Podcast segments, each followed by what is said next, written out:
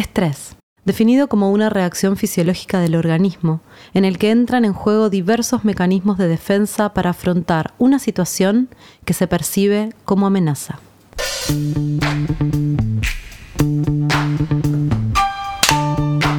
Es como con palmas para arriba, ¿ok?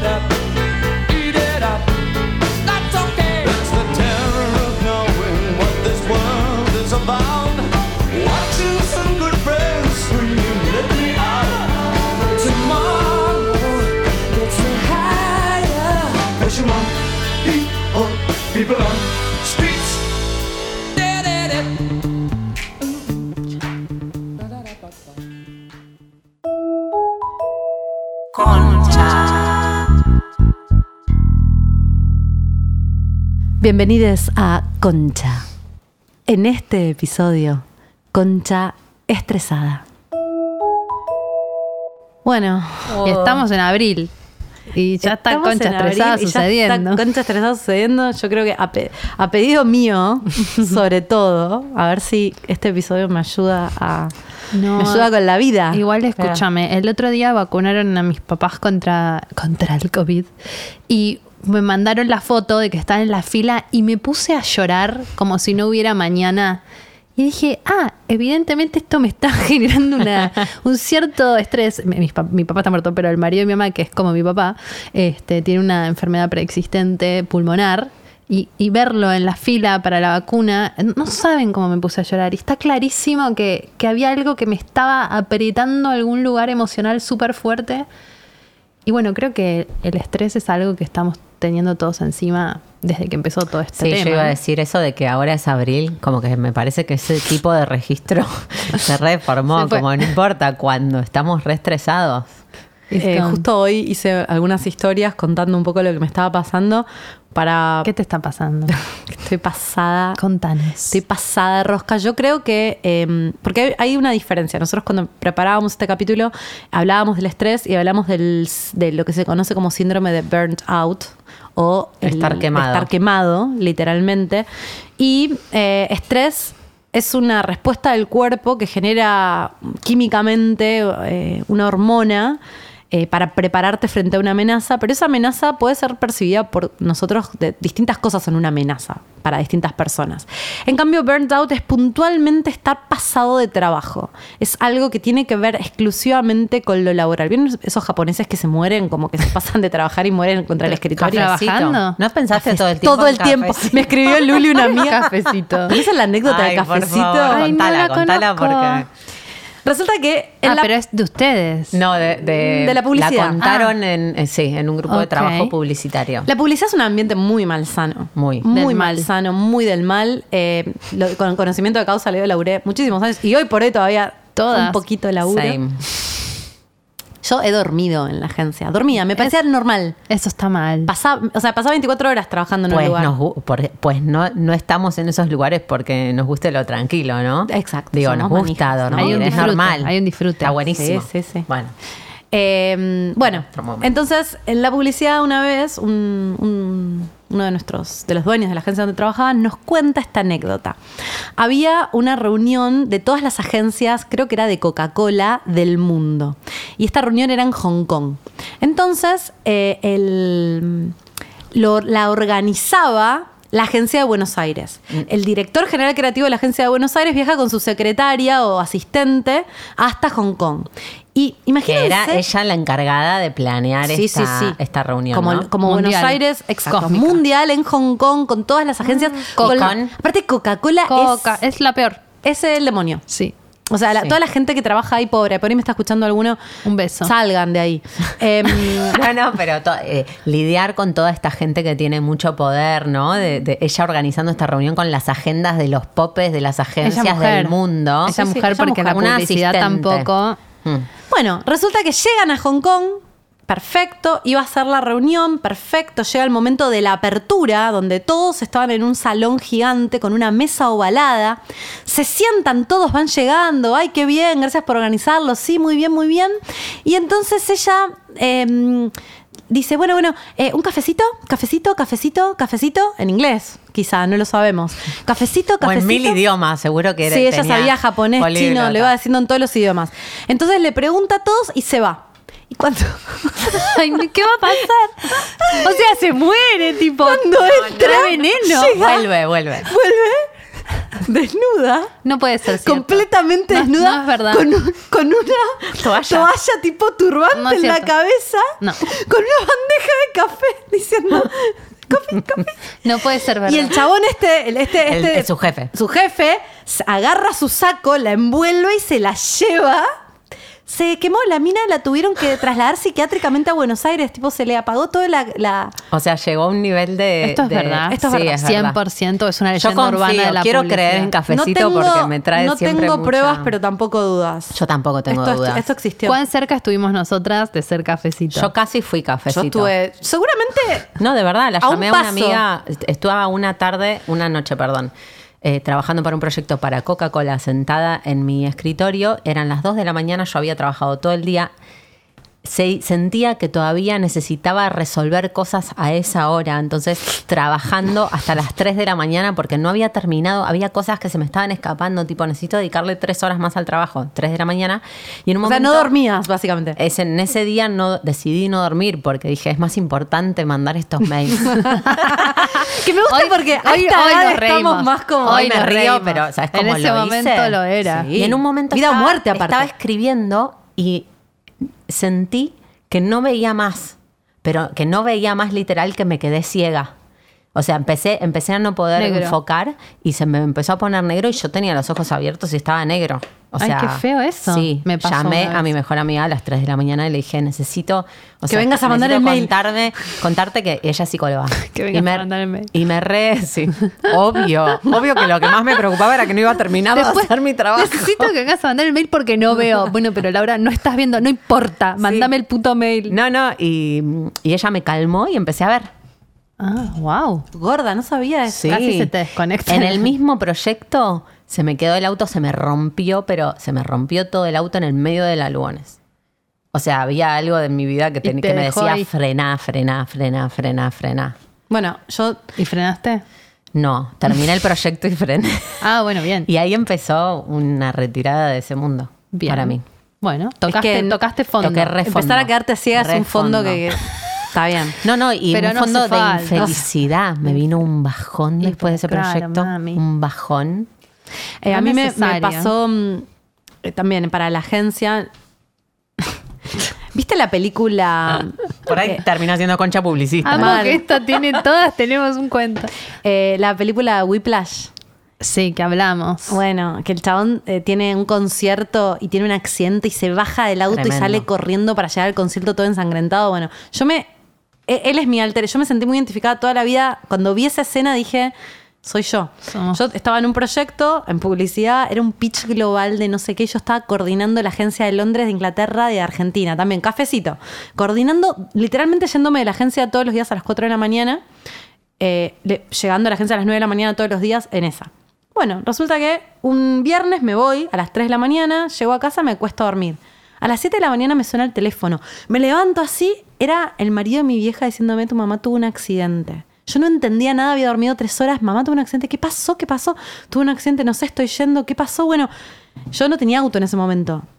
No saben con la culpa que yo llamo, mando un mensaje a mi jefe, le digo, mira, mi mamá tuvo un accidente, no sé qué pasó, tengo que ir. Bueno, bueno. Pero yo era como medio irreemplazable lo que yo estaba haciendo en el sentido que yo estaba coordinando todo. Más vale que me dijo bueno, bueno, y yo dije, bueno, me voy. Mi mamá tenía una- un accidente que yo iba en la combi a Montegrande porque no tenía auto pas- y que la combi pasaba por la puerta de mi casa. El auto estaba todo hecho un acordeón contra un árbol. No. Cuando yo pasé por esa combi, yo dije, no, ya fue. Llorando, llorando, llego al hospital. Bueno, mi vieja. El autodestrucción total y ella no se hizo nada. o sea, sí, se hizo algo, pero no- nada, nada. Mi vieja. Bueno. Yo Inmortal. Llego, estoy con mi vieja, hago todos los papeles para sacarla del hospital, la llevo a casa, me voy con el marido de mi vieja a hacer la denuncia a la comisaría, había dormido tres horas. No sé qué. Cafecito. Cafecito. Se termina todo. Se termina todo. Buenísimo, puedo seis de volver la a tarde. A las 6 de la tarde de un sábado me vuelvo a laburar y estoy toda la noche laburando hasta el día siguiente. O sea, había un lugar. gusta. de- no, pero No, me gusta porque da pie para hablar de que nos escapamos cuando nos pasamos. Pero, puf. ¿Qué estamos No tapando? solo nos escapamos. Yo me sentía que re, re capa. Re podía. Mirá lo que yo soy. Yo puedo. No te voy a dejar en banda. Y todos diciéndome gracias, Jimé, por venir. Todos unos psicópatas de mierda. Obvio. Que me tendrían que haber dicho, no se te ocurra venir. Solo uno me lo dijo. Me dijo, no entiendo que estás acá. No tendrías que estar acá, me dijo. Sí. Solo Yo uno re- sano re- me lo dijo. Re digo eso. Es que no Cuando ves sanos a alguien así, no le tenés que alimentar, no, le No. tenés que felicitar porque puede todo. No le digas que está bueno, que puede todo. No está bueno. Es verdad lo que Pero estás chicas, diciendo. Digo eso un, Un mes más tarde Es me atropelló astróloga. una moto, Sí. boluda, y terminé en el hospital. Ah, fue cerca de lo de la moto. la moto. Pero, escuchá, yo estaba en ese tren. La psicóloga me dice, tenés que parar la moto. A los tres días que me hizo eso la psicóloga, me atropella Paraste una moto. la moto con el cuerpo igual. Con el cuerpo. Se me apagó toda la máquina, quedé toda eh, inconsciente. Y cuando me llevan a la clínica, que estoy, me tengo que quedar internada tres días porque se me apagó la, la computadora, Mm. lo primero que pienso cuando estoy toda llena de sueros es, ah, no tengo que hacer nada. Eh, O sea, o- o sea, o sea. o sea, es- ahora sí, ¿no? Ay, Ahora bueno, puedo ahora voy a poder puedo. descansar. Pero Esto no va a venir como una falta mía. No, También claro, no como tengo la culpa. sí. También lo pe- debes haber pensado porque te deben haber puesto calmantes y se te debe haber aflojado todo y debes haber dicho, ay, por fin. Para mí incluso, llevándolo a un extremo, puede pasar con la muerte. ¿eh? Gente que está manija, otro, hablamos de Rodrigo, estábamos bailando Mm. el otro día un cuarteto y decíamos, Rodrigo, y bueno, pero ¿cómo va a terminar, boludo? Si estás así, la única forma de parar es muriéndote a veces. Bueno, bueno, Dalia. Pero es verdad. No des ideas. No estoy dando ideas, no digo No. que te suicides. Esperá. Eso es otra cosa. Digo No. que, que te llevas a vos mismo a pasarte tanto que para frenar tenés que morirte. Boluda, en Japón, eh, yo me acuerdo Estos que también se de la industria también. publicitaria, claro, una piba, un asistente de- en publicidad. El límite es la que realidad. Se murió la muerte. en la oficina. Se murió en la Sí, oficina. sí existe eso, tiene un nombre. quemó. Pero Bueno, igual estamos hablando de otros extremos en este en No, pero pregunté ahora. un montón porque lo que yo decía es esto. Yo estoy años luz de ser la persona hoy, si le pasa algo a mi vieja. O sea, ya no. Yo, pero- ya no soy esa persona. Pero el pequeño monstruo que podía hacer eso, en algún lado vive en mí. Obvio. ¿No es cierto? Está. siempre vivirá. Y entonces Mm, hay que luchar con Estamos eso. como eh, lidiando Sí. con ese. Le ser. pregunté a la gente si les costaba parar y el 83% me dijo que sí, como que es algo que pasa, que nos cuesta poner el- este límite que vos decís que a veces lo pone la muerte. Claro. Digo, porque nos cuesta a nosotros ponerlo. Y les pregunté si, si, si saben que están estresados, si se dan cuenta. ¿Pueden parar o les cuesta? El 77% dijo que les cuesta. O sea, incluso yo dándome cuenta, porque yo en ese momento no me daba cuenta que estaba estresada. Eso, para mí también. Yo no me daba cuenta del nivel de estrés que Exacto. manejaba. No me daba cuenta. Me di cuenta cuando me pasó esto de los ojos o con lo del auto. Dije, tengo Lo que, que, pasa parar. es que mirá el límite que tenés. Tipo, quedarte ciega. Pero porque el, sistema, el sistema, tus compañeros, tus jefes, Claro. la vida misma refuerza que eso sea el camino positivo. No, por es eso decía, Jimé decía, nadie me dijo que pare. Y obvio que no, porque todos los que están adentro están igual enfermos que vos, boluda. Pero yo me acuerdo que mis jefes A todos se quedaban hasta normal. las 10 de la noche en la agencia porque no querían volver a sus casas, boluda. Ah, obvio. Entonces, hay, Esto de que te escapas. hay un level de workaholismo también que tiene que ver con no querer tocar determinados lugares que te, te resuelve mucho más estar laburando y al palo. ¿De qué te estás escapando? Me parece una pregunta válida en un punto. En otro punto es cierto que tenemos un sistema que no solo valora em, La pasarte y la productividad. Te pide, te exige. Te pide, te lo exige. Y está para mí, ya me voy a poner medio conspiranoica, pero está tan armado que cuanto más te pasás, más infeliz sos, más, consumís. comprás, más Sí, consumís. Obvio. Y, menos placer, menos placer, menos placer, menos placer. Y me pongo conspira pandemioica. Ahora es como, el- de la casa, al la frase del diario decía, de la casa al trabajo y del trabajo a la casa, basta de boludear.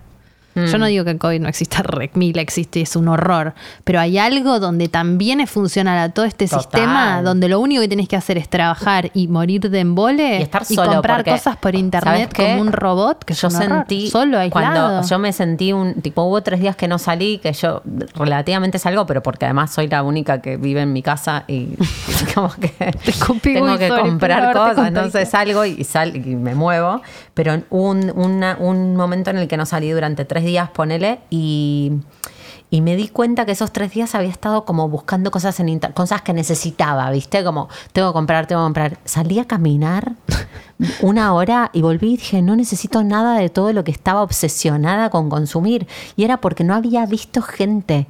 Como que vi a otros seres humanos en la calle, tipo cuerpo a cuerpo. Te y dio me, referencia. Y me bajó, sí, me bajó Hay que fuerte. estar re atento a eso. Bueno, otra de las cosas que Hablamos pregunté, eh, yo lo que, lo que decía, pues yo, imagínate que lo- la anécdota que acabo de contar, esa fue mi historia laboral desde siempre. Soy una psicópata que, que realmente haciéndome re daño, eh, abusando de mí misma.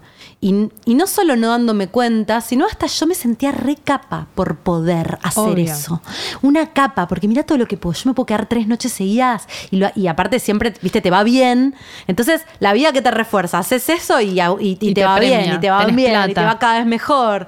Sí, y a tenés veces ni siquiera plata. es por plata, es, eh, No. tenés poder. A veces se trata de Reconocimiento, poder. poder. lo que sea que sea para vos tu droga, ¿no? Pero para mí mi droga es el hacer. Eh, inc- a- ahora incluso que lo que me pasa es que estoy sufriendo más, pero porque ahora ya tengo un nivel de conciencia que entiendo que eso no está bueno y me reconozco con tanto trabajo personal que tengo, estando en lugares tan dark de yo misma ponerme un montón de laburo al pedo, que, estuve re como pensando en todo esto en estos días, pero además sentía que, digo, ¿cómo puede ser? Estoy en una situación ideal, tengo el privilegio de trabajar exactamente lo que quiero, elijo los trabajos que quiero, tengo trabajo, trabajo desde mi casa, eh, no sé, como, ¿por qué estoy así tan estresada que no recuerdo sentirme tan mal, incluso en las épocas de trabajar en agencia? Y sentí que también había algo de que estoy adentro de mi casa. Ahora de repente el día, como estoy dentro de mi casa, desde que me levanto a las 8 de la mañana es o a las 7 de la mañana, puedo trabajar. O sea, en el momento que abro los ojos ya estoy en mi oficina Mm. porque estoy adentro de mi casa. Y después, la agenda de reuniones, yo puedo poner una reunión atrás de otra, una consulta atrás de otra, y no es que me tengo que mover de un lugar al otro, o no es que tengo que, no sé, ve- ver a una persona, o irme o distraerme. Es como que la agenda entrara a más lugar cuando es por Zoom la cosa. Mm. Entonces, Y a la vez el Zoom te toma, ¿no? Te agota, Mal. te chupa Entonces- mucha energía. Hay algo de este momento, hablando de esto de consumir, de la conspiranoica, de que, de que es funcional al sistema, de que siento que hay eh, un tipo de laburo que por estar en tu casa para muchas personas es incluso más estresante que si fueran en la oficina. Yo Sí. creo que eh, la pandemia me empujó a renunciar muy fuerte. Mm. Si no hubiera sido por esa circunstancia de que me acuerdo de los meses que- en los Y que laburé en la productora y mis amigas.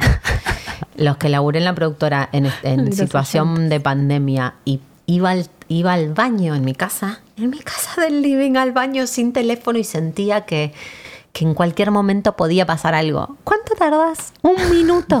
No podía soportar el estar desconectada del teléfono un minuto porque no había respiro, porque el tiempo no existe, porque las transiciones no existen, porque esto es- hoy cuando hablábamos y Jimé traía esta sensación, yo le decía, yo desde que trabajo en mi casa no me siento así, me siento todo lo contrario, me siento que, que no puedo hacer las cosas tan rápido como las hacía antes y estoy re registrando que hay, no sé, yo eh, para cada consulta sé cuánto tiempo me lleva eh, sentarme, conectar con la energía de la carta, como que eh, en, este, en, esta, en esta etapa registro mucho más lo que le lleva a mi cuerpo, a mi energía a sintonizar con cada situación real, como que Mm. no puedo, yo sé que no puedo pasar de un lugar a otro. Pasa que vos no tenés un jefe, trabajás de algo re Totalmente. tranqui, te pones la Y cantidad de en el ritmo que, quiero, total, Exacto. totalmente. Pero muchas pero personas Es un re privilegio, pero al mismo tiempo lo que voy es, eh, en la circunstancia anterior, yo era esa persona hace un año, o sea, no es que digo, hay algo del sistema y de ese tipo de trabajo y de que yo me sentía re poderosa y, y ganaba re bien y,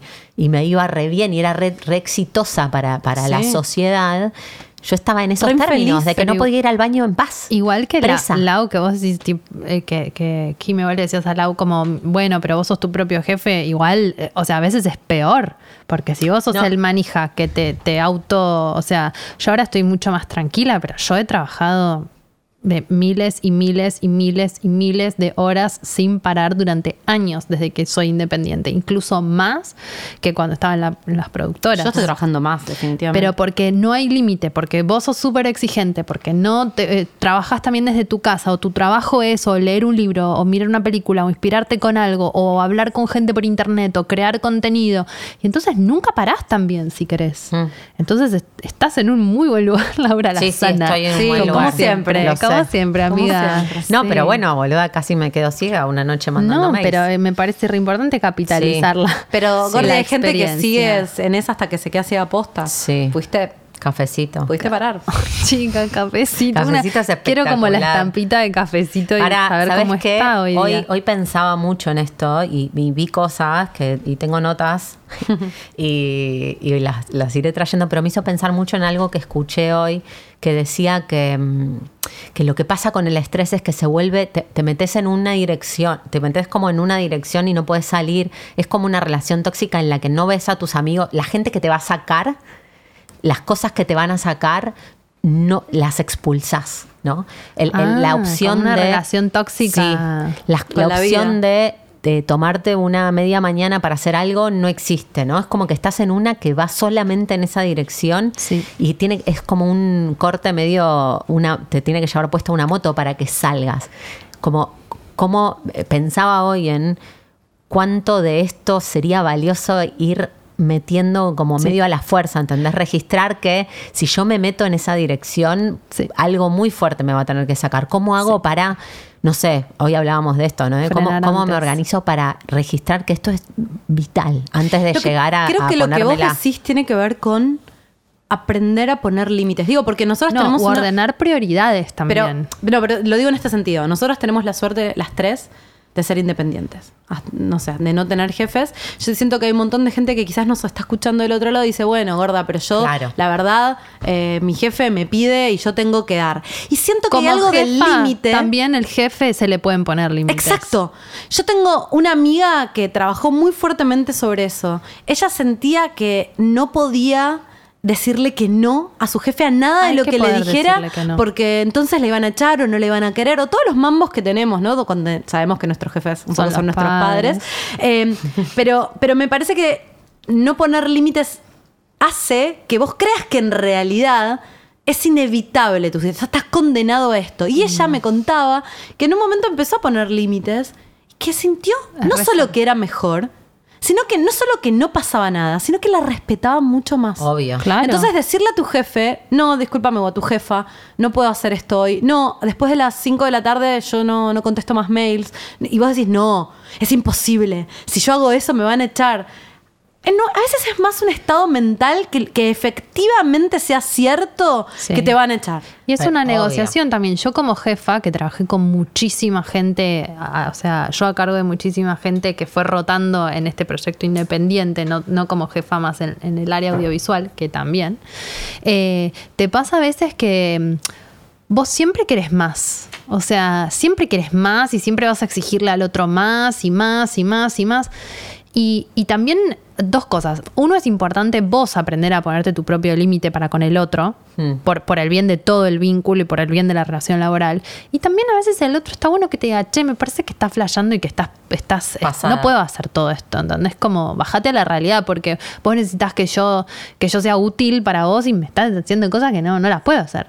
Entonces, eh, las dos cosas, creo que como jefe está bueno observarse a uno mismo, saber hasta qué punto y que el otro te diga también, es re valioso, es re necesario y si el otro no dice ni mu, vos más manija te vas a sentir y empieza a ponerse complicado. Es fundamental que el otro te, te comunique. Pero que aparte esto que vos decís, vos, yo como jefe trato de pushear que me den lo máximo. Sí. Ok. Ahora no te- Ahora sabemos que, es re- que creemos que la productividad aumenta cuando tenés a alguien exprimido por las pelotas Cero. haciendo. Y es mentira. Cero. Cuanto más estás manija de la productividad, haciendo cosas, haciendo mil cosas, sos mucho menos efectivo. Total. Por eso hay un montón de empresas. menos creativo. Mucho menos creativo. Tenés menos criterio, o sea, te arruina, además de que la salud te arruina el cerebro, no funcionás. Pero es un equilibrio, porque No tenés también si vos no, no mantenés a la gente marcándola o motivada o ahí o, o en actividad, también el otro como que, mm, tipo, se va quedando dormido. Es como un equilibrio. Me parece que el estrés, para algo existe el estrés. El estrés es una respuesta natural del sistema. Si vos no tuvieras estrés, viene, viene un dinosaurio a decir, eso nunca te va a pasar. Viene un, un animal peligroso y, y si no tenés estrés no te vas corriendo. Un dinosaurio, dije, uy, Pero nadie, pero, pero No te a vas ver, corriendo. obvio que el estrés es re importante. El problema es que ahora no vienen dinosaurios. Ah, cuando estábamos en Córdoba, esto lo contamos. ¿Qué cosa? Lo que quise decir es, necesitamos un poco de estrés para estar motivados. Re. Que- No, el estrés no, es no la estoy de acuerdo. nuestra Sí, parte boluda, animal. un Estoy de Para mí el poquito, estrés no, para estar poquito. motivada definitivamente no. No. Para mí el estrés es natural si sentís que te viene a picar un escorpión, una araña, que esta, esta era la anécdota. Pero un deadline, algo, boluda. Está bien, pero eso no necesariamente te tiene que dar estrés. Bueno, como un... un- Porque si vos tenés un deadline, pero sentís que llegás bien porque, porque tenés el tiempo justo para hacerlo. Bueno, no, no Para quiero mí pro- un mini, mini... Qué hija de puta. ¿Qué, qué pasó con el dinosaurio No, en no, Córdoba? no, no importa, me hizo acordar. No ¿Cómo era un dinosaurio. Eh, que estaba en Córdoba en, eh, con Jime y yo estaba quedándome dormida en una reposera, estábamos como afuera y estaba en ese momento de, de meterme en el sueño, como muy casi inconsciente y Jime ve una araña gigante que se me acercaba. Era una araña del tamaño de una liebre. y me dice, tipo. Me me- a gritar. Me, despierta, gorda, gorda, dale. Y yo salté, pero no, no sé, como eh, todas, eh, todo mis, mi cuerpo estaba estresado, pero a un nivel. ¿Vieron los gatos cuando se asustan, cuando viene Ay. una? Bueno, yo salté así, ¿o no? Pero no solo- Me me- rompí no, no. toda. Me, porque se- me empezó a dar más miedo cómo saltó Laura porque estaba en una reposera y saltó y estaba en bikini Dormida. y empezó a rebotar contra un piso de cemento rugoso. Ah, ¿te caíste al piso? no Y saltaba rebotaba, como un rebotaba. gato. Ah, ¿no parabas de saltar? Busquen videos de gatos asustándose. Esa era la imagen. Y después ya me empezó, a- ya me olvidé la araña, me empezó a asustar, tipo, Lau, calmate, no era tan grave, perdón. estaba inconsciente, entonces todo mi sistema se estresó desde un lugar muy Genuino. primario animal. Como que Claro. el estrés está bueno porque yo sentí que la araña me, me mordía y me mataba.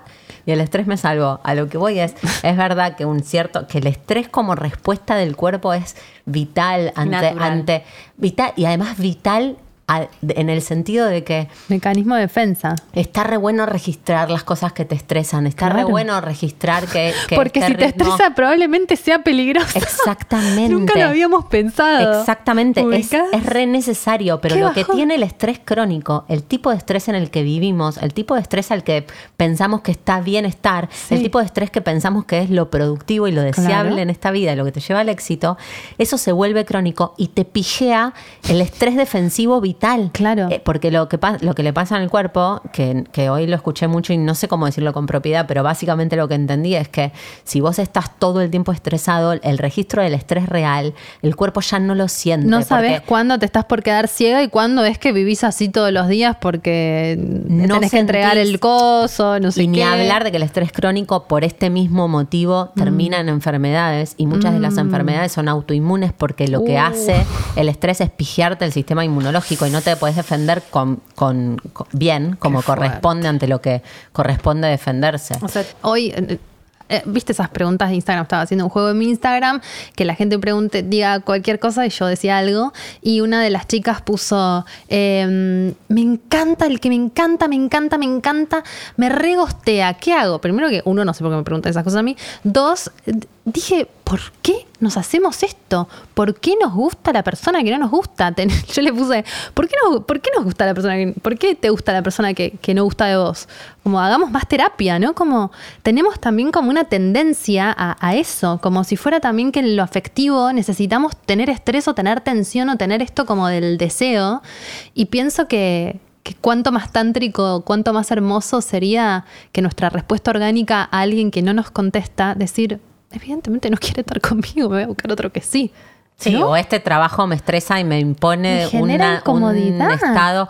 Pero yo ¿Por lo que quiero creo estar que acá también donde es no que hay algo que me lo devuelve. no somos conscientes de eso. Ese Yo es el punto. Tengo, tengo una, teoría con respecto a eso eh, que tiene que ver para mí con qué es lo que sentís vos que es seguridad, porque parece re contraintuitivo. Pero yo re reconozco, lo tengo re trabajado y no es por echarle la culpa a mis viejos, pero viví toda mi infancia y toda mi vida en un mucho nivel de tensión. En mi casa había mucha tensión. Yo estaba tensionada yo todo el tiempo. Lo reconocí con más grande, porque reconocí que me metía en trabajos y que sigo haciendo cosas que me ponen en tensión.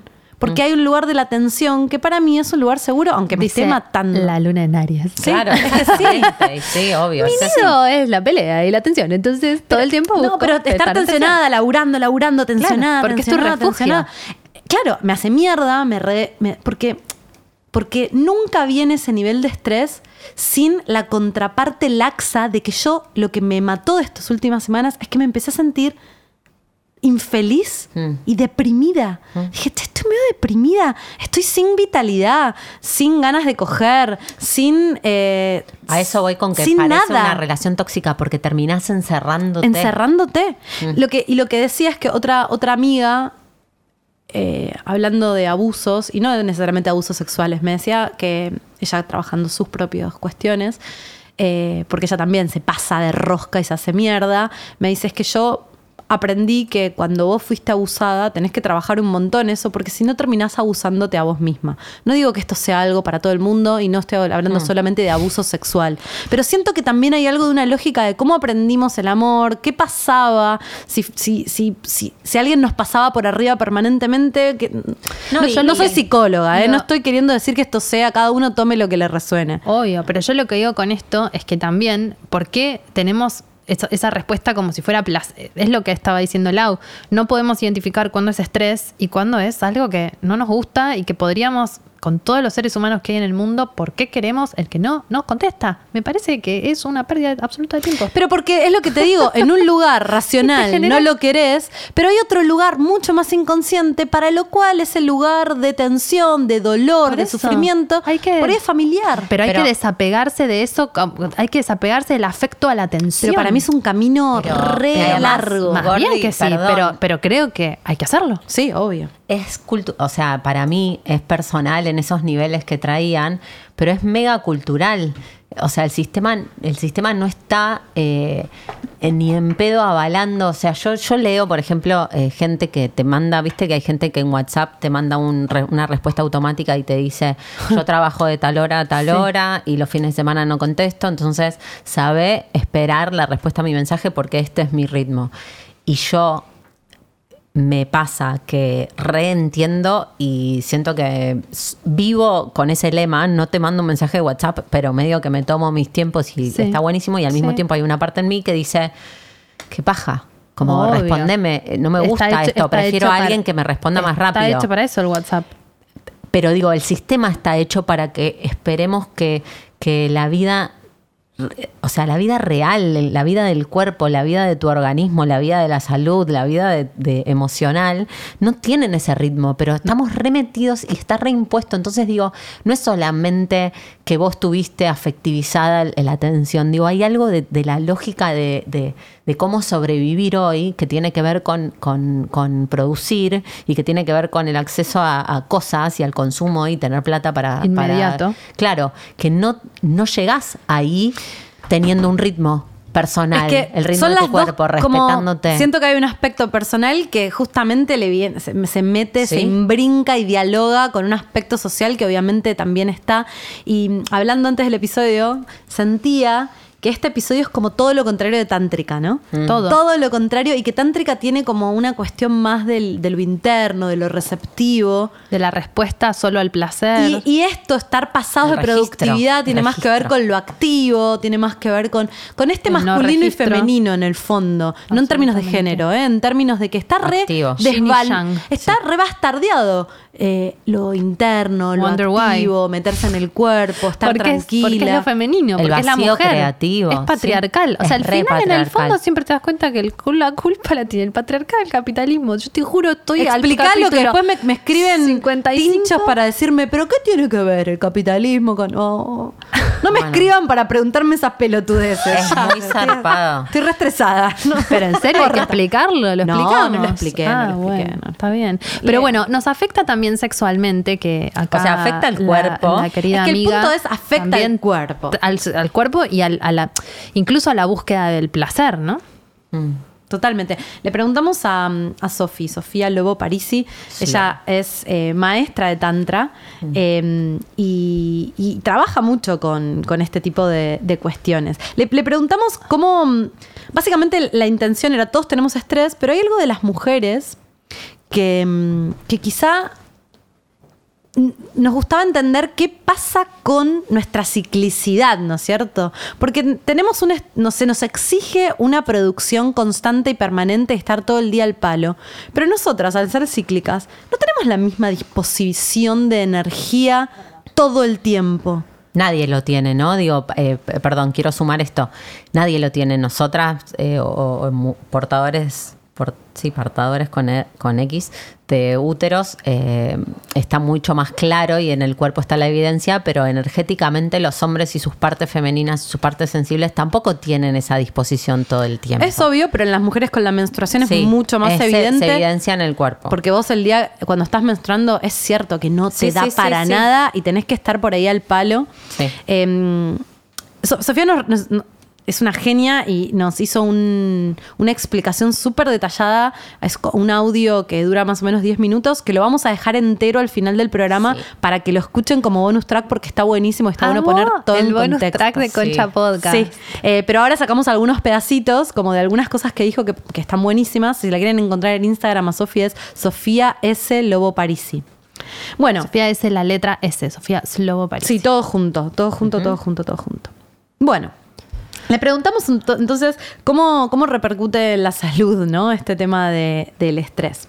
Y nos respondía lo siguiente. Básicamente nos afecta nuestra ciclicidad, es decir, en nuestro ciclo menstrual ovulatorio y por lo tanto en, nuestro, eh, en todos nuestros procesos sexuales. O sea, todo no solo se afecta eh, el, el cuerpo en general, sino que específicamente todo lo que tiene que ver.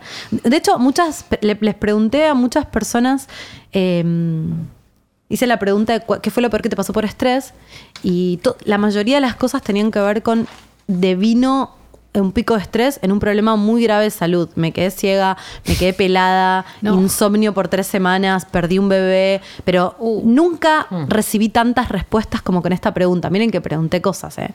Tengo, si no llega a miles de mensajes, le pegan el palo. Eh, y cosas muy tremendas. Y un montón decían, me dieron, me dio candidiasis, me dio un herpes en la concha. Mm. Hay algo la de. concha sufre. La concha sufre. La concha re sufre el estrés. Mm. Pero yo quiero decir un tip que el otro día estuve mirando un video sobre este, ese tipo de enfermedades. Tiene mucho que ver también no solo con el estrés de la concha, sino con todo el sistema digestivo. Sí. Que cuando uno está muy nervioso sufre mucho y toda esa flora, toda esa cuestión baja, por supuesto, a la concha. Entonces empezás a ver que también es todo un sistema, ¿no? Que nosotros pensamos que se nos estresa el cerebro, pero se nos empieza a estresar todo el cuerpo. Pero ¿A ustedes dónde les agarra el estrés? Yo me, re- a mí se me reca el pelo. Cae el pelo mal. A mí en la concha y en la panza. Re- bueno, por eso lo decía, ¿no? Sí, a mí eh, más el estrés emocional siento que me pega más digestivamente. Bueno, no, y también me quedo dura. Hace, dos Sí, semanas me el quedé estrés dura. laboral me pegaba en la espalda, me quedaba dura de tensión. A mí, Sí. ascendente en cáncer, en la panza se me, se me contrae el estómago que no me entra ni una gota de agua. Me encanta como lo, lo que dijiste, esto de que, de, no, de que el cuerpo es un sistema y que obviamente si estás estresada el cuerpo se pijea.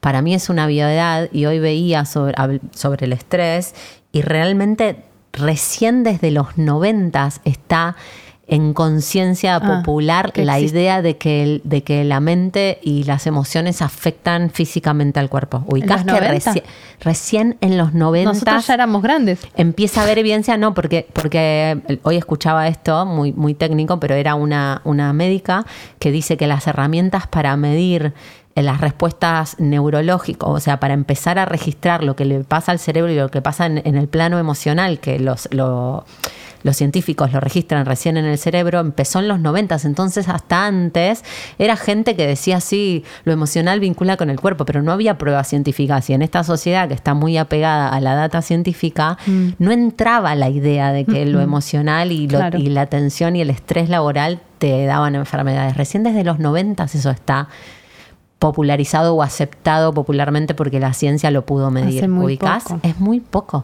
pero no es obvio. Sí. Bueno, Pero está ahora, demostrado en este el sentido. Vamos a ver, hay, del hay una cuestión química. El estrés que nos produce estar eh, desarrollando eh, trabajos y, y produciendo y pensando en ser siempre exitosas y, y mejores, ¿no? que esto es lo que nos ha enseñado eh, la sociedad de, consumo, ¿no? capitalista, occidental, todas esas em, formas de vivir, esas concepciones, esas creencias, repercuten y generan hormonas que interrumpen eh, y son disruptivas, digamos, de nuestro sistema hormonal cíclico, es decir, de los procesos del ciclo menstrual ovulatorio. Muchas me contaban Wow. que por ahí picos de estrés y dejaban de menstruar. Sí. Mm. Lo que pasa es que el cuerpo en el estrés se, se, re- se retrotrae, ¿no? Se retiene todo, no, no se relaja, no fluye, Le no das toda la energía a un par de funciones que son las vitales, sí o Salir sí, corriendo. tipo para salir corriendo, que es real, es así. Sí, sí, lo leí, se te apaga se como retira todo. La digestión se retira. Eso desde ya te Sí. lo puedo asegurar. Sí, Sofía Caiz nos hace como que nos, nos cuenta un poco qué es el estrés en términos químicos. dale. Y el estrés es una hormona que interrumpe la comunicación entre nuestras glándulas maestras hormonales cerebrales y nuestros ovarios, ¿sí?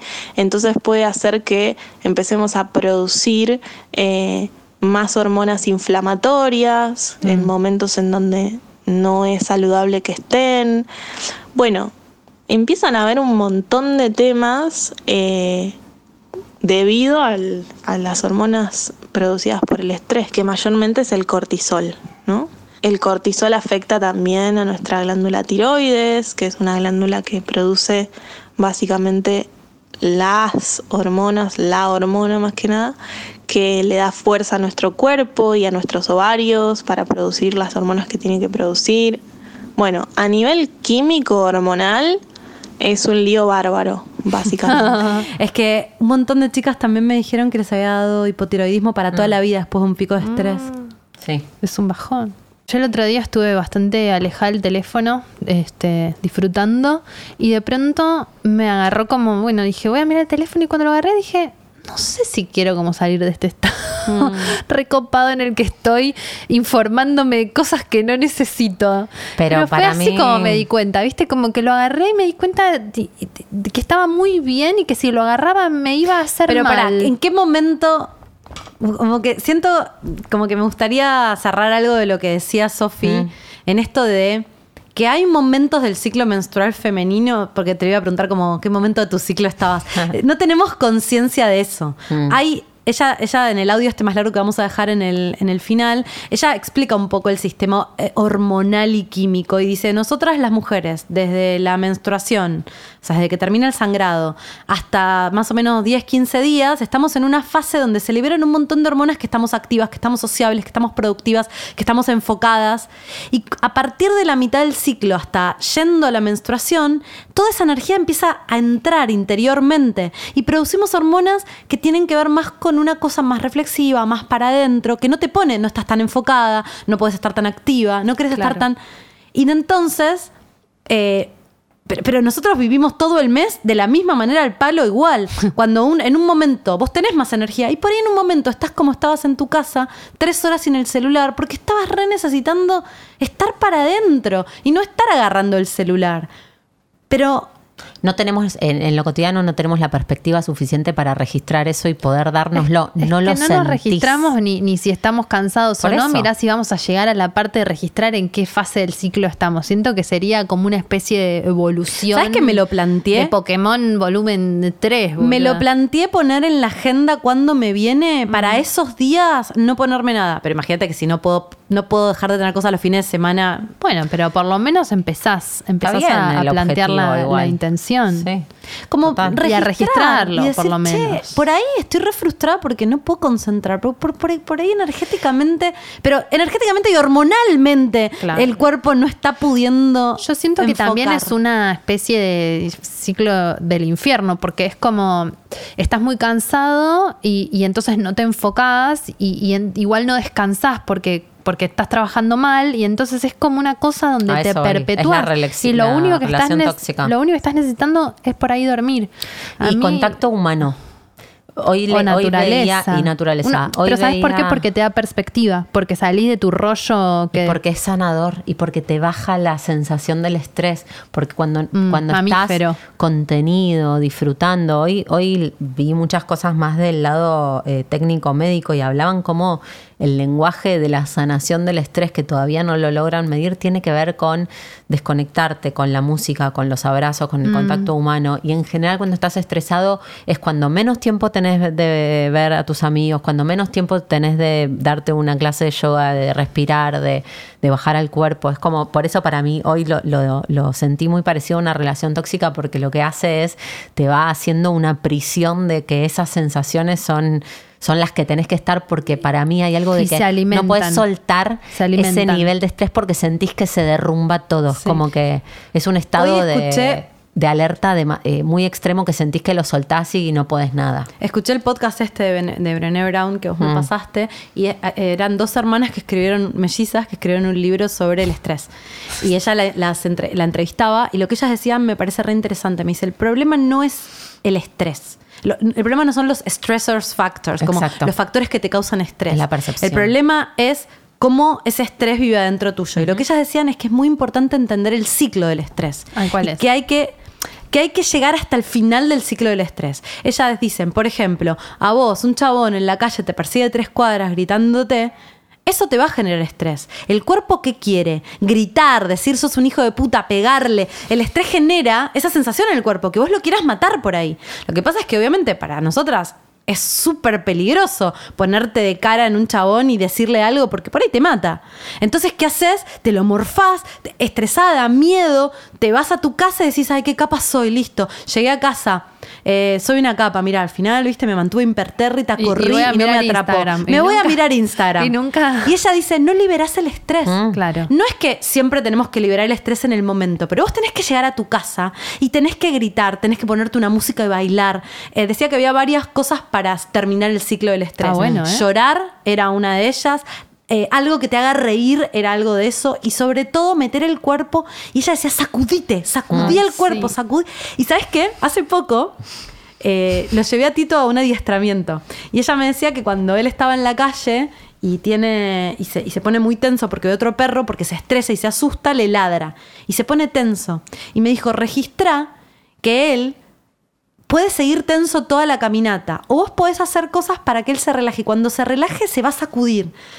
Y ahí te vas a dar cuenta que se le fue el estrés. Mi amor. Y me doy cuenta que en un momento hace esto y se sacude todo. Se sacude, sacude después de ladrarle a un perro. Y ya queda de vuelta normal. Los animales hacen Lo eso. hacen. Terminan el ciclo del estrés. Se reestresó, se sacude. Nosotros, el problema. Ahora estábamos tipo. Cafecito necesitaba una clase de kickboxing antes. de- Mal. Claro, no antes, pobre. después o decir, Sí, a ahí. veces es eso, a veces la O vida. mientras. Tenés el deadline y te estresás y lo bueno. Pero no es que se va a ir. Mm, Ella contaba, contaba el caso, perdón, estoy remonopolizando. Dale, me dale.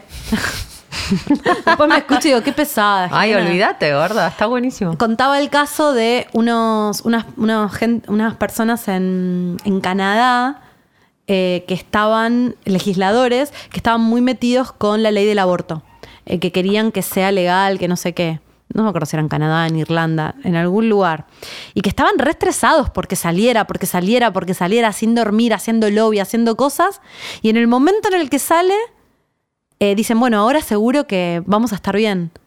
Porque ya está, se terminó el factor que nos daba estrés. Olvídate. A partir de ahí se empezaron a enfermar todos. Y sí, bajón, Claro. te agarra el bajón. Porque en el momento en el que tenés el estrés, capaz que no te pasa nada. No, porque Pero- estás sosteniendo. No, y porque vos pensás, es este proyecto que me está dando estrés. Cuando se termina este proyecto, se termina el estrés. Y por ahí cuando se termina ese proyecto, el estrés sigue en tu cuerpo. Mm. Te lo tenés que sacar, tenés que cerrar el ciclo de sacarte el estrés Eh, de alguna manera. Yo lo que a mí lo que lo que aprendí como para entrar un poco en la fase de, de la qué hacemos para resolver esto. Ah, sí, yo tengo eh, yo por lo menos lo que hice fue eh, voy a hacer más ejercicio. Yo a mí particularmente el ejercicio físico no me interesa para nada, siempre fui pésimo, tengo que hacer concha deportiva. Se reían de mí cuando corría en el colegio, o sea, para mí el ejercicio es un tema que no es fácil. Pero empecé a hacer una vez por semana y me di cuenta de que además agregué yoga, que co- contiene como respiración y hay algo de la energía y del flujo que no sé qué hicieron los yogis, pero algo, unas fichas sacaron y que y que es como que a mí me gusta ser productiva y como me gusta ser productiva, tengo que poner en mis tareas esta que me hace poder ser productiva. ¿Me entendés? Yo Como que siento eso. que yo soy mucho más productiva dedicándole una hora y media por semana, que no es tanto, a yoga, que no. ¿Mm? O sea, que si paso esa hora y media contestando WhatsApps. Entonces, hablábamos es paradójico, Jimé. hay que pensarlo. Hoy hablábamos con Jime de algo de eso, de cómo. Y, y veía una charla en la que el chabón decía: para ser más productivo tenés que desestresarte. Es paradójico, lo sé. Y hablaba mucho de. de- Estoy con él. Estoy, re estoy con él y él hablaba mucho de esto, de que en realidad nosotros tenemos esa fantasía de que para producir tenemos que estar en ese nivel de estrés. y en quemados. realidad es todo lo contrario y cuánto mejor le hace a un, a un estresado organizarse y, ubica, y ordenar las cosas, porque una de las cosas que te estresa mucho es que empezás a asumir un nivel de carga mental, horario, ¿no? de tareas, empezás a asumir un montón de cosas y eso no te da el espacio para tener perspectiva, para decidir bien, para hacer bien las cosas, como que la sobrecarga eh, también es parte de- del estrés, entonces organizar y, y ubicar espacios de... tener momentos de bajar. Sí, de También re. yo, yo me di cuenta que también ponía reuniones todo el tiempo en la agenda y no tenía tiempo De vacío. para hacer lo que surgía en la reunión. Entonces era todo reunión, reunión, reunión, reunión. ¿Y en qué momento respondo a lo que surge en la reunión? Mm. Entonces eh, me dejé espacios en blanco que no los lleno con nada, que igual obvio se llenan con cosas después, pero no les pongo cosas específicamente porque sin ese vacío no puedo ser productiva. Entonces me di cuenta de estar tan pasada de rosca que de- esto todo epifanía del retiro de Tantra, que, que soy tan alto voltaje que si no permito que ese voltaje pase a través mío por algún lugar, me voy a reventar. Yo una de las cosas que hoy miraba mucho en, este orden de qué cosas se pueden hacer para, para empezar a, por lo menos, a hacer conciencia, ¿no? Y después, si te das cuenta que estás estresado, haces algo, pero hay algo de- Vi una charla que la mina hablaba mucho de que el estrés es natural, es necesario, el cuerpo está bien que pueda reaccionar con estrés. El tema es cuando ese estrés empieza a perder perspectiva de qué es lo que ocasionó el estrés, ¿no? Digo, vos podés decir, me, pongo- me empiezo a estresar porque tengo una reunión el viernes y empezar a, a ordenar la percepción de eso que provocó el estrés inicial y decir, estoy preparada, no estoy preparada, qué, qué cosas realmente tengo que hacer para esa reunión, ¿no? Empezar como a, a bajarle, registrar, che, esta, esta reunión me pone nerviosa, ok ese registro que sirva, que sirva, pero para empezar a ordenar esa percepción de ese evento como estresante y tratar de bajarle la- las, las cosas que te estresan en relación a ese evento. creo, pero creo que todo lo que ustedes están diciendo Sí, es re importante, de- y pero, pero yo lo, lo pienso en mí, yo ya sé todo esto. Sí. Yo ya sé que tengo que trabajar menos, ya sé que puedo trabajar menos, yo ya sé que me, me tendría que bloquear lugares de la agenda para no hacer nada, hacer yoga, hacer deporte. Pero hay un lugar como que pareciera que el, la- el laburo, que la demanda de la afuera siempre termina siendo más importante que yo. Que, No. mi, que mi salud. Nada Porque más importante. ya lo sé, pero hay que, yo creo que hay un paso previo, en mi caso, no digo que para todos sean iguales, ¿no? Pero creo que hay un paso del estrés que tiene que ver con tomar conciencia de la dimensión del autocuidado, del autoamor, de que nadie te va a cuidar si no te cuidas vos. Y que esa clase de yoga es más, es importante como si fuera la reunión con el cliente. Más. Pero hoy Y yo no- no, no tengo ese. No, no puedo que me entre esa información. Lo primero que sufre es la clase de yoga, lo primero que sufre es mi meditación diaria, lo primero que sufre son las cosas que me hacen bien, porque priorizo lo que Al tengo otro. que hacer. Sí, o al Lo otro. que a decía veces, ¿no? Al otro. Bilinkis que traías hoy, estábamos charlando fuera de, fuera de la grabación y Jimé decía que lo había escuchado a Santiago. Bilinkis es. Bilinkis, en la Bilinkis. columna, la última columna Ay, que lo, hizo- lo queremos. Pueden, Lo para más bilinkis pueden escuchar Concha Virtual, era, ¿no? Sí, ¿El su, eh, su último podcast habla sobre productividad Y pandemia. Y vos, vos traías también mucho esta reflexión, ¿no? De que él decía, hablo de cómo, cómo regular la carga o cómo regular el estrés desde la perspectiva de que te hace mejor productivamente, porque no nos entra hoy por cómo estamos, no nos centra la idea del autocuidado como posibilidad de priorizar eso. Es como que necesitas, en, en tu caso o en muchos casos, necesitas que te digan que vas a ser mejor productivamente si te, si te das estos espacios que entrar por lo del autocuidado porque estamos tan tan lejos de, de- de considerar el bienestar, tan lejos del tantra, Tan lejos del tantra. tan lejos del tantra, que no sentimos que estar bien es necesario, positivo o valioso o tan valioso Pero como ser productivo. Boludo, ¿sabes lo que siento? Como Sí, ojalá, boludo. Yo, viste, voy a llegar a ser budista. que en un punto. Seguro. ¿Sabes qué siento en estos días que, me, que estoy así con estos picos de estrés? Que la vida en estos días es sobrevivir y no quiero vivir así. No. Como que me levanto y digo, ¿qué te- oh, tengo que hacer todo esto que tengo que hacer. Y cuando termina el día digo, ah, lo conseguí. Hice todo. Pero es una supervivencia, no es, no es disfrutar, no es pasarla bien. Es una, es No una vida de mierda. nada. Es una vida de mierda. Hablé con dos queridas amigas yoginis, que son Aileen Rey y Catalina Rey, las hermanas Rey, que siempre son tan geniales. Es muy de amo. las mellizas, las hermanas. Sí, las hermanas Rey que terminaron las dos, dieron 50.000 vueltas en, en la vida de cosas y terminaron las dos siendo yoginis. Este, disfruto mucho de las clases de ambas, las dos son mis maestras. Y le pregunté a Katy, a Katy Rey, discípula de Ramana Maharshi, eh, aguante. ¿Posta? Este, Wow. sí. Em, sobre la respiración y el yoga, ¿no? Ella practica yoga Iyengar y nos dijo lo siguiente. En una práctica de yoga lo que hacemos es, al principio, antes de hacer ejercicios de respiración puntualmente, trabajamos sobre la respiración y la observación de la respiración en cualquier posición, postura en yoga sería, pero lo quiero traer como a la vida cotidiana y sería en cualquier momento de la vida o cualquier cosa que estemos haciendo. Y lo que buscamos, tanto en yoga como después en la vida, porque la idea es trasladar lo que aprendemos a la vida, es intentar siempre respirar por nariz, tratar de que la respiración sea fluida, que sea gradual, esto quiere decir que no haya eh, aceleraciones ni pausas, que no estemos conteniendo el aire o que no estemos sacándolo de manera brusca o entrando de manera brusca el aire a los pulmones, sino que haya cierta fluidez. Eh, y vamos a buscar que sea simétrico en el sentido de que las dos fosas nasales estén trabajando, los dos pulmones estén llenando y vaciando, y la inhalación y la exhalación sean parecidas en duración, en intensidad y en fluidez. Me encanta porque si estás respirando no estás pensando en ninguna pelotudez. ¿Sabes lo que me hizo pensar? Estás ahí. ¿Alguna vez buceaste? Sí. No, eh, yo buceé, me obsesioné porque realmente nunca me sentí tan bien como en esa semana que estuve buceando y insisto que lo que la- el entrenamiento sí el entrenamiento del buceo lo que te dicen es en lo, y, y cuando estás abajo del agua entendés que toda tu energía tiene que ir a registrar y controlar cómo respiras no controlar desde lo voy a manejar sino como que respirar es lo único importante, lo único que podés hacer en el agua, real, es lo único que podés hacer. No saben, o sea, si estás estresado y, ten- y podés, te lo, te, Mirá, lo, qué te lo deseo en realidad, no Qué te lo loco. Y recomiendo. además es el único lugar donde no puedes llevar el celular, no, puedes hacer auriculares, no nada. puedes escuchar un podcast mientras Pero Jimé, buceas, tu ¿viste? vida depende de que vos te dejes Respire. respirar. Igual en la tierra, en la tierra también, pero no nos damos cuenta. No nos damos cuenta porque en el agua no es más estamos rodeados de agua, pero si lo pensás dos minutos necesitas respirar. para Sí, sí, Ay, sí, yo sí. agarré esta, esto que, que dice Aileen para mí está es súper Katy. bueno. Ah. Cata, Cata, la misma Rey. voz. Eh, Y sí, pues sí, son hermanos. Eh, un- una vez escuché a un médico que entrevistó a Tim Ferris, que ya saben que es como mi guru. Eh, lo amo. Ramana.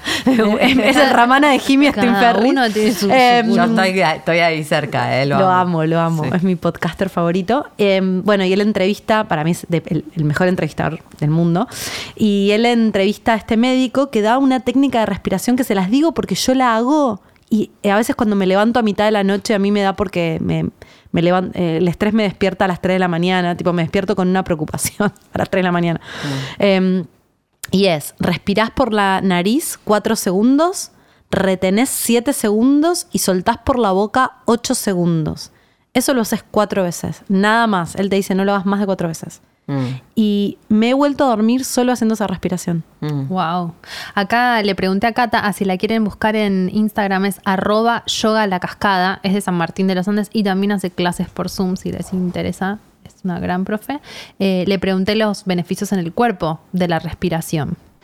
Bueno, y la razón por la que está bueno ser consciente de cómo uno está respirando y a partir de ahí empezar a, a mejorar la forma en que uno respira es que eh, en principio el aparato respiratorio va a estar funcionando mejor, con lo cual se va a estar oxigenando mejor la sangre y en yoga trabajamos el cuerpo de manera integral, entonces al estar eh, oxigenando mejor la sangre, todo el funcionamiento de todos los aparatos van a funcionar mejor, todos los órganos van a recibir sangre mejor oxigenada eh, y esto va a generar un, un- un sí o sí una sensación de bienestar Sí o sí. interna, que también sí o sí va a repercutir en el estado mental.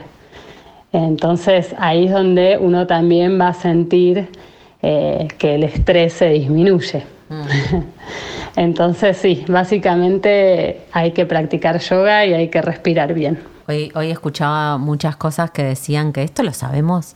Eh, esta mina, la, la médica que escuché que investigaba mucho sobre el estrés, había en un momento de su investigación había flasheado con los griegos, porque en Grecia esto ya lo, o sea, lo sabían todos, siempre lo supimos, Siempre se supo. ¿entendés? Pero hubo algo de que... Hubo un glitch de, que- hiperproductividad capital. Exacto, me parece que hay algo más de, de por ese lado, ¿entendés? Que nos empezamos a, a olvidar de que, de que esos estados son los estados vitales y que lo otro es un estado necesario y que te, te permite sobrevivir en determinadas circunstancias de peligro, pero no es el estado normal y no está bueno, no está bueno para, para producir y no está bueno para vivir, no está bueno para tu cuerpo, para tus emociones. Chicas, te mata. Te mata. O sea, te, te enferma. Te- me, me contaron eh, enfermedades re graves que, que tuvieron por eh, pasarse de estrés. O sea, y me lo digo a mí misma. Te juro que toda esta semana estuve recontra conciencia de que si sigo así me voy a enfermar.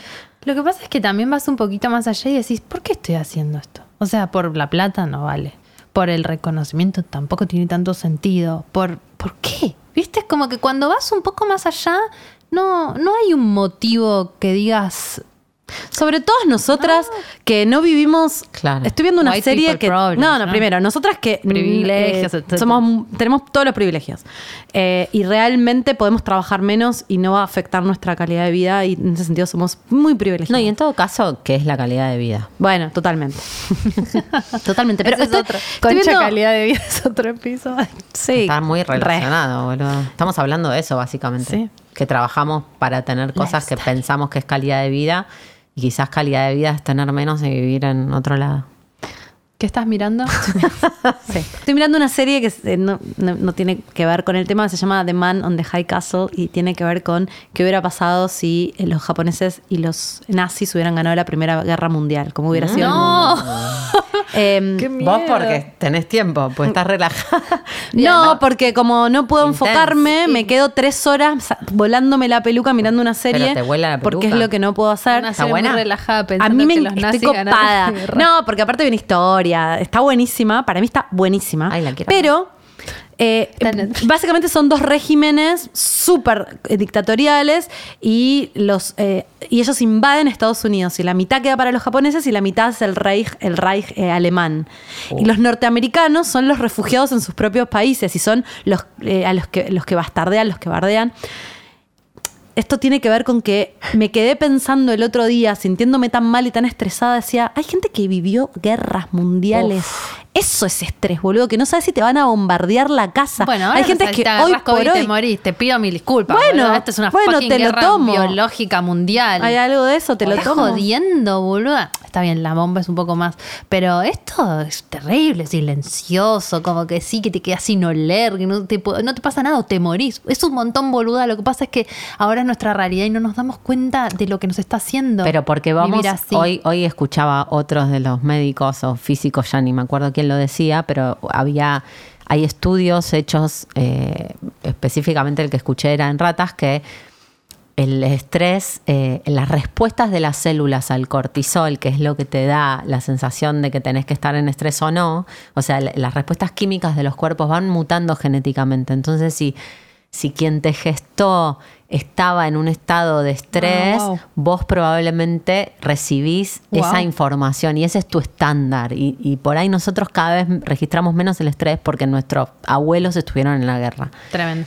como que eh, no, no es una es una cadena de, de que nos vamos pasando eso en el cuerpo también, en las células. Y como pienso en, en esto que decís de otros estuvieron en la guerra y nosotros estamos estresados por estas cosas, eh, siento que hay algo de que se va traduciendo en, en general de que ese es el estado natural del ser humano, ese es el estado en el que tenemos que estar, ese es el estado productivo, ese es el estado de capitalista. Pero es que siento que lo que te pasa justamente es eso. Hay, nuestros abuelos estaban estresados porque les podía caer una bomba en la casa y eso me parece que era un estrés sumamente justificado. Y nosotros tenemos la misma ahí, reacción fisiológica porque no podés mandar un mail, no llegas a mandar el mail. O sea, el cuerpo genera Sí. la mismo nivel de, de- de Sí. respuesta a la bomba que te puede caer al mail de mierda que no pasa nada si no mandas. Sí, por eso uno de los recursos para Ah. mí para luchar con el estrés es la- el, el hacer el esfuerzo de ponerle perspectiva a eso que te estresa,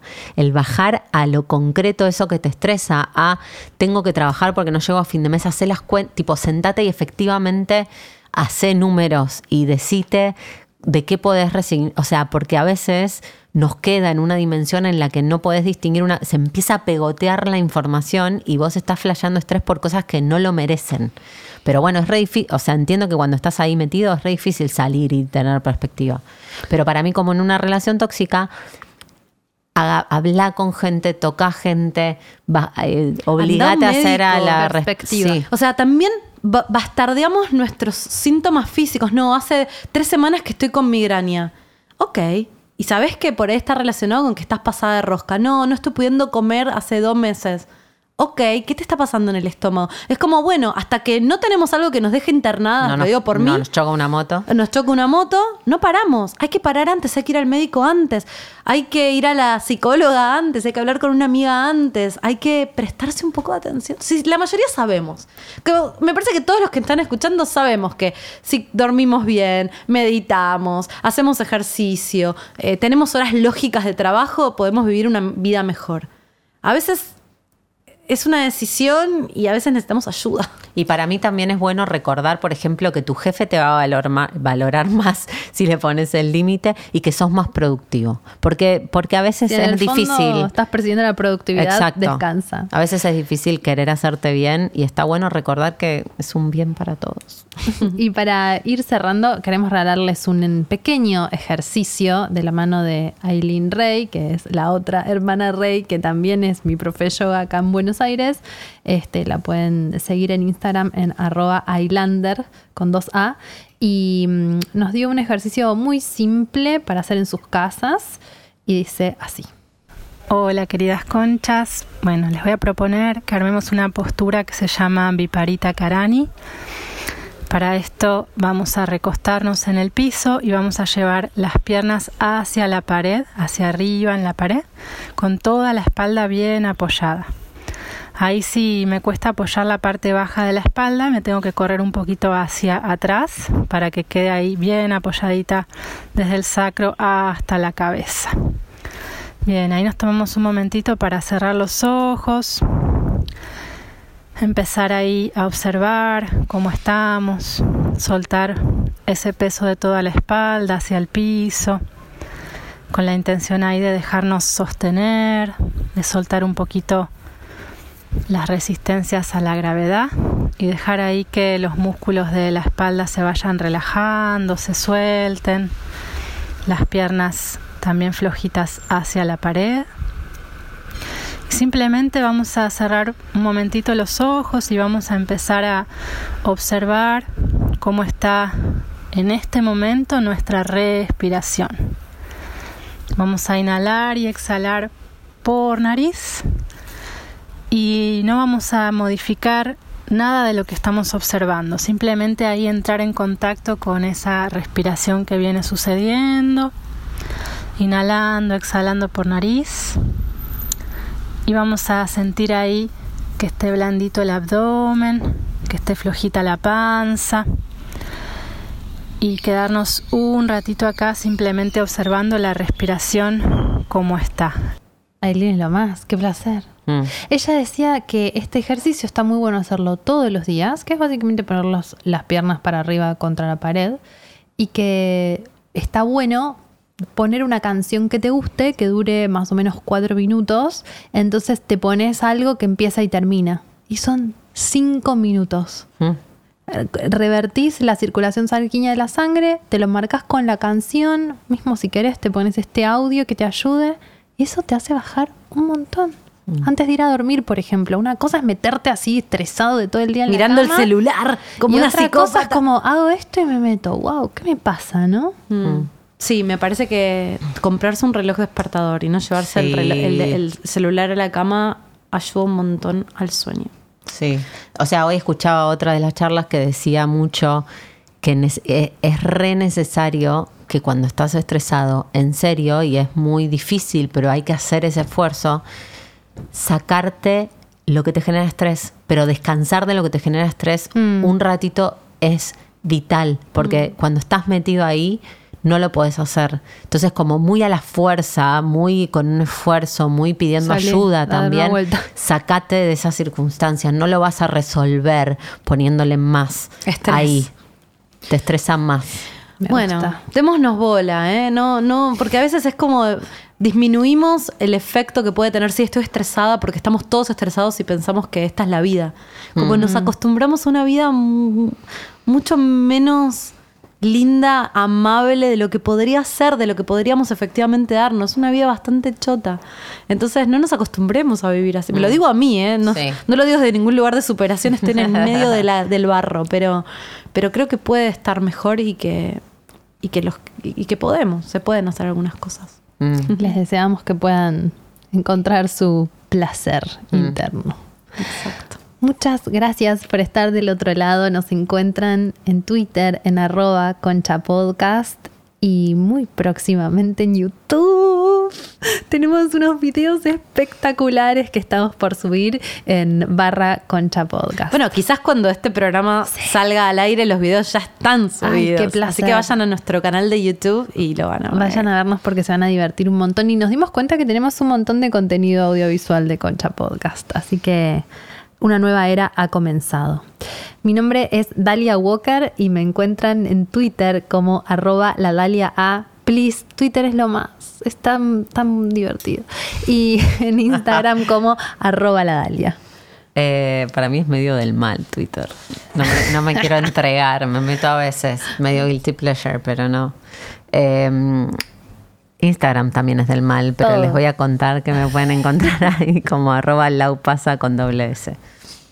A mí me encuentran en Instagram y en Twitter, que por supuesto guayereo, pero no uso activamente, eh, como arroba oujima con J. Muchas gracias por estar ahí. Nos vemos en el próximo episodio de Concha Podcast con Chao.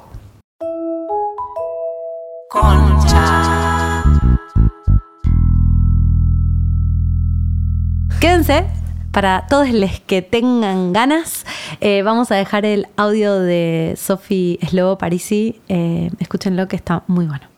¿Cómo repercute en la salud eh, de las mujeres el estar trabajando y produciendo hasta extenuarse sin respetar nuestra ciclicidad? Básicamente nos afecta nuestra ciclicidad, es decir, en nuestro ciclo menstrual ovulatorio y por lo tanto en, nuestro, eh, todos nuestros procesos sexuales. ¿sí?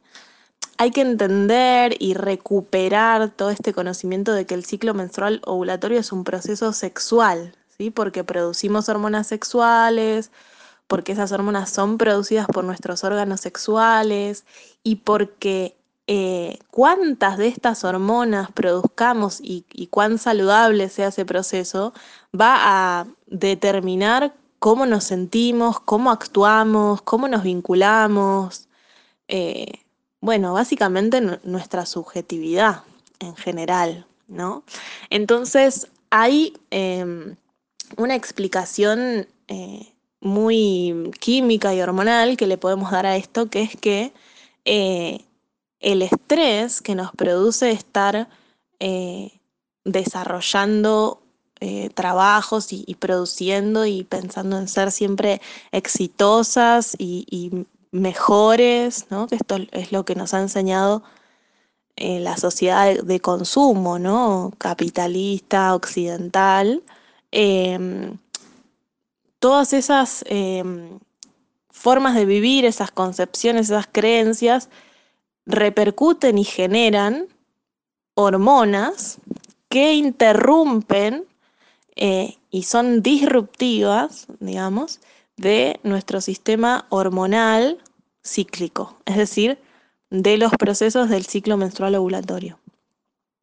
El ciclo menstrual ovulatorio es un ciclo eh, que tiene mm, diferentes momentos con diferentes producciones hormonales. Toda la primera parte, lo que se llama la fase folicular, que eh, integra a la menstruación y la, toda la previa de la ovulación, digamos, esa sería la fase folicular, es una fase que, eh, en la que ováricamente producimos muchos estrógenos, ¿sí? Mucho estrógeno. Eh, un tipo de estrógeno en particular que es como muy power, ¿no? Nos da mucha eh, fuerza, eh, nos hace estar como extrovertidas, con ganas de socializar, con más disponibilidad hacia lo creativo, nos da fuerza corporal, ¿sí? Eh, nos pone como muy disponibles para el afuera. Y eso obviamente al sistema productivo y al sistema de consumo en el que vivimos le viene bien y le, encantaría que fuéramos siempre así. Pero como toda la naturaleza tiene su ecología, esto no es sostenible. ¿no? O sea, observemos, qué sé yo, el, ritmo circadiano, es decir, el día y la noche. ¿sí? Hay un momento de actividad y hay un montón de horas de no actividad. ¿Por qué pensamos que la lógica de nuestra naturaleza eh, orgánica sería diferente? ¿no? Em, ¿Podemos intervenirla? Sí, podemos eh, sobreadaptarla, claramente sí, lo vemos, es lo que hacemos. Eh, pero eso no significa que vaya a ser sostenible. Es decir, que a lo largo del tiempo vaya a ser mejor, ni saludable, ni ni siquiera bueno para nuestra salud y nuestras vidas. ¿no?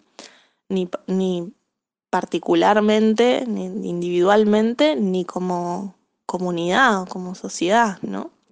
Eh, entonces, bueno, hay otro momento del ciclo menstrual ovulatorio en el que producimos otro tipo de hor- hormonas que es posterior a la ovulación, ¿sí? la fase lútea, que producimos grandes cantidades de progesterona, o eso sería lo ideal, ¿no? Em, la progesterona es una hormona ¿sí? que se produce entre 10 y 15 días, ¿sí? y que es toda la etapa que, que viene antes de la próxima menstruación, esos 10-15 días, eh, en donde la energía que antes teníamos puesta en la sociabilidad, en la creatividad eh, o en la disponibilidad hacia el entorno, se introvierte, ¿sí? Y durante toda esta etapa, esa energía va hacia adentro, hacia nuestro descanso, hacia nuestra síntesis eh, y reflexión psicoemocional, hacia observar mm, lo saludable o no que están las cosas a nuestro alrededor. Se prioriza mucho como el descanso y la actividad mental eh, más reflexiva. Es una hormona que genera esto, básicamente. Se dice que es parecida químicamente como un opiáceo, ¿no? El opio como, como un sedante, ¿no? Entonces, toda esa energía que teníamos antes hacia afuera, previo a la ovulación, ahora está pero hacia adentro, ¿no? Como el día y la noche, pero en otra línea de temporalidad. Si este ritmo, que es totalmente eh, sustentable, sostenible, ecológico, eh, que nos sucede a las personas que ciclamos. Lo ponemos en el contexto de la actualidad, la, la hiperestimulación eh, visual a través de los diferentes medios de comunicación, las redes sociales, eh, bueno, cada vez más exacerbada la sociedad de consumo y cada vez más exacerbada la idea de que las mujeres tenemos que eh, ¿no? demostrar que podemos o que somos exitosas o que somos tan inteligentes como los hombres, como que sigue estando esa, eh, esa idea, por más feminismo que tengamos encima, hay como un bagaje histórico que necesitamos seguir sacándonos de encima. Eh, este ciclo con su mm, sustentabilidad va a estar interrumpido ¿sí? por olas de estrés. ¿No? Em, y el estrés es una hormona que interrumpe la comunicación entre nuestras glándulas maestras hormonales cerebrales y nuestros ovarios, ¿sí? Entonces puede hacer que empecemos a producir eh, más hormonas inflamatorias en momentos en donde no es saludable que estén. Bueno, empiezan a haber un montón de temas eh, debido al- a las hormonas producidas por el estrés, que, mayor, que mayormente es el cortisol, ¿no? Em, el cortisol afecta también a nuestra glándula tiroides, que es una glándula que produce básicamente las hormonas, la hormona más que nada, que le da fuerza a nuestro cuerpo y a nuestros ovarios para producir las hormonas que tiene que producir. Bueno, a nivel químico hormonal es un lío bárbaro, básicamente. Entonces, eh, recuperar este entendimiento de que nuestra ciclicidad está basada en nuestro ciclo menstrual ovulatorio y que tiene diferentes momentos, ¿no? Como que hay un momento para todo, ¿sí? Pero no siempre eh, de la misma manera, con la misma disponibilidad, con las mismas ganas, con la misma energía. Eh, es algo que yo considero y veo en mi experiencia cuán importante es que recuperemos. Em, cuán, eh, cuánto nos cambia la vida.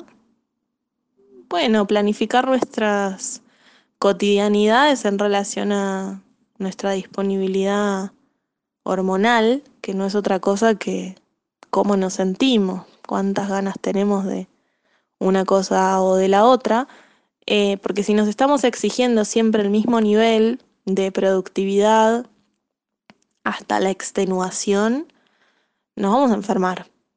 Y es lo que pasa, básicamente, ¿no? Aparecen los síntomas o las afecciones eh, como guardianas, como un último recurso que tiene nuestra inteligencia eh, corporal, emocional y mental de decirnos, bueno, eh, no, sin parar no se puede, ¿no? Hay que descansar, hay que observar, hay que registrar. Así que mm, estas son las implicancias que tiene, eh, y más también, ¿no? Pero bueno, como para hablar de, de lo hormonal y cómo afecta en, en lo psicoemocional eh, y en lo vincular, pensar que somos maquinitas, que, que no vamos a parar, que eso no tiene ningún costo.